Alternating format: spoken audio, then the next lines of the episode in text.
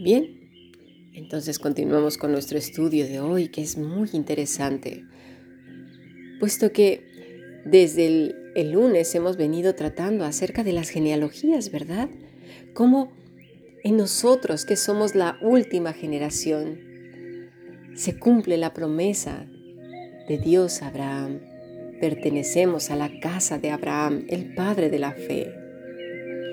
Así pues, entonces, en este viaje por este mundo en el cual somos peregrinos y extranjeros, si no lo creemos, si no nos sentimos realmente que somos eso, no como si fuéramos, somos peregrinos y extranjeros.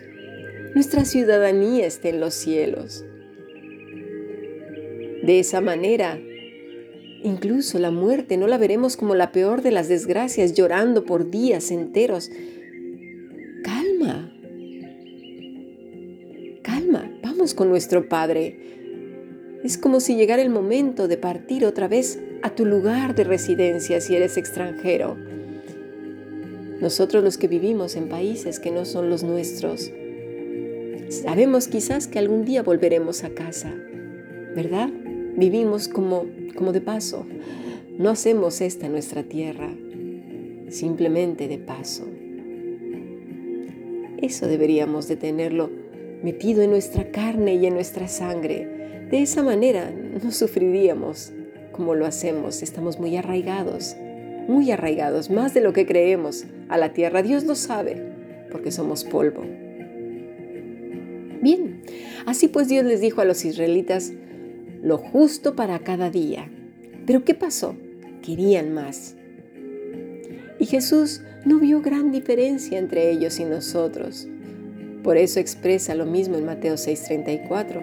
Es el mismo corazón inseguro, incrédulo, avaricioso y temeroso. Porque el Jesús de Mateo 6:34 es el mismo que estaba con los israelitas.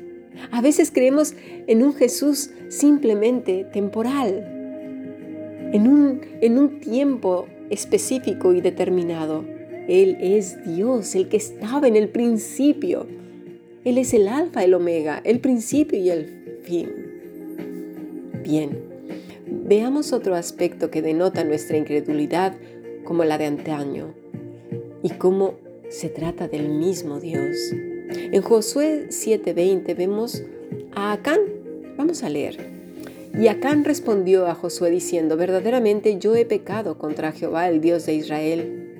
Y así y así he hecho. Resulta que estaban peleando una batalla y por alguna razón estaban perdiendo y no ganaban y no ganaban. Algo estaba pasando.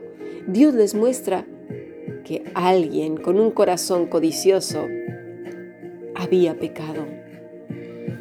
Dice pues así, pues vi entre los despojos un manto babilónico muy bueno y doscientos ciclos de plata y un lingote de oro de peso de cincuenta siglos, lo cual codicié y tomé.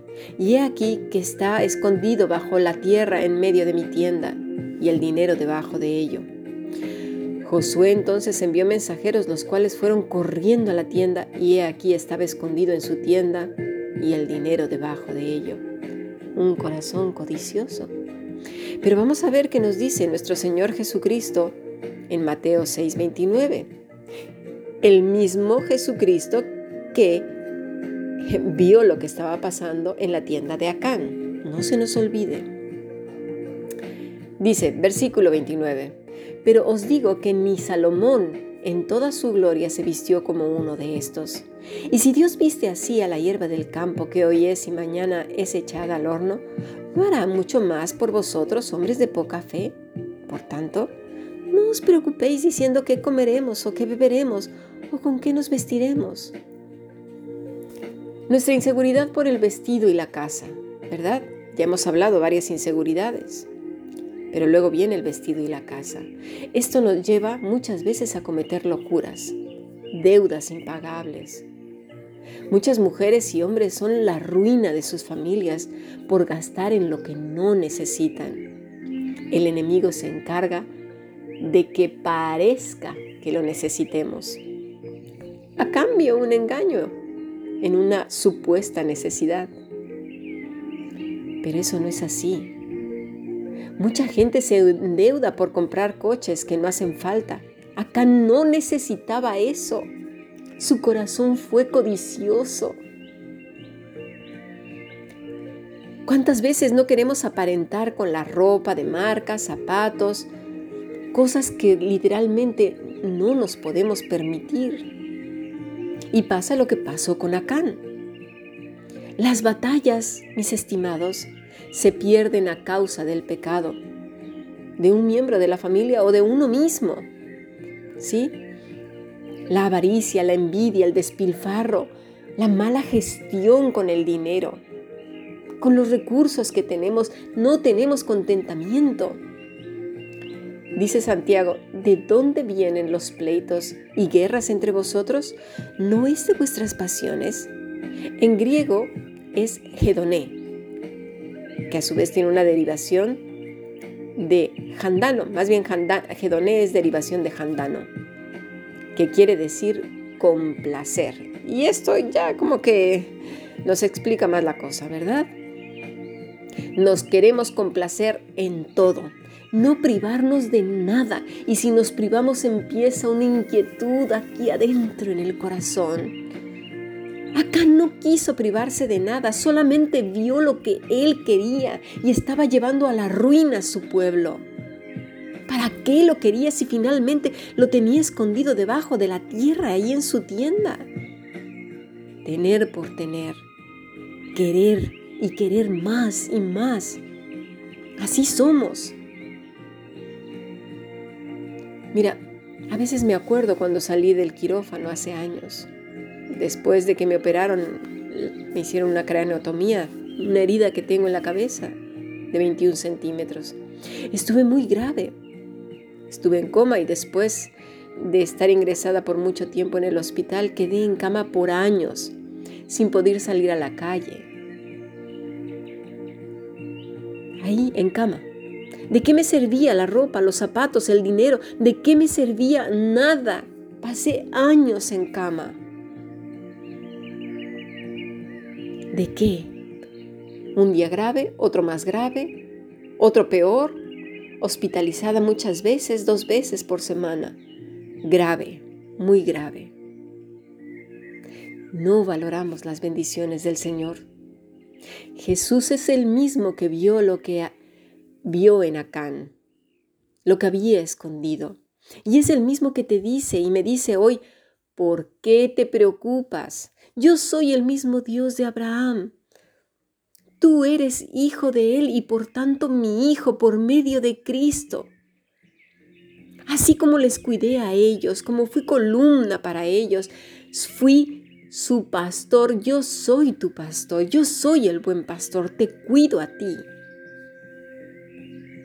En ti también cumplo mi promesa con Abraham. No la voy a romper. El problema es que aún no crees que eres mi hijo. Estás apegado a la tierra y a sus placeres, a sus creencias, a lo temporal, a lo urgente.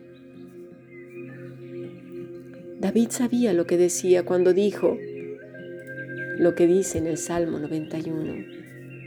El que habita al abrigo del Altísimo se acoge a la sombra del Todopoderoso, a esa sombra, esa columna de fuego, a esa nube su pastor es el mismo pastor que no te faltará ni me faltará del Todopoderoso. Y yo le digo al Señor, tú eres mi refugio, mi fortaleza. En ti confío.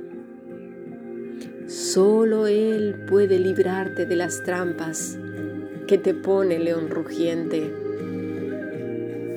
de las plagas mortíferas que el mundo te ofrece de las moscardones, de las liláceas, pues te cubrirá con sus plumas y bajo sus alas hallarás refugio. Su verdad será tu escudo y tu baluarte. Su vara y su callado te infunden aliento.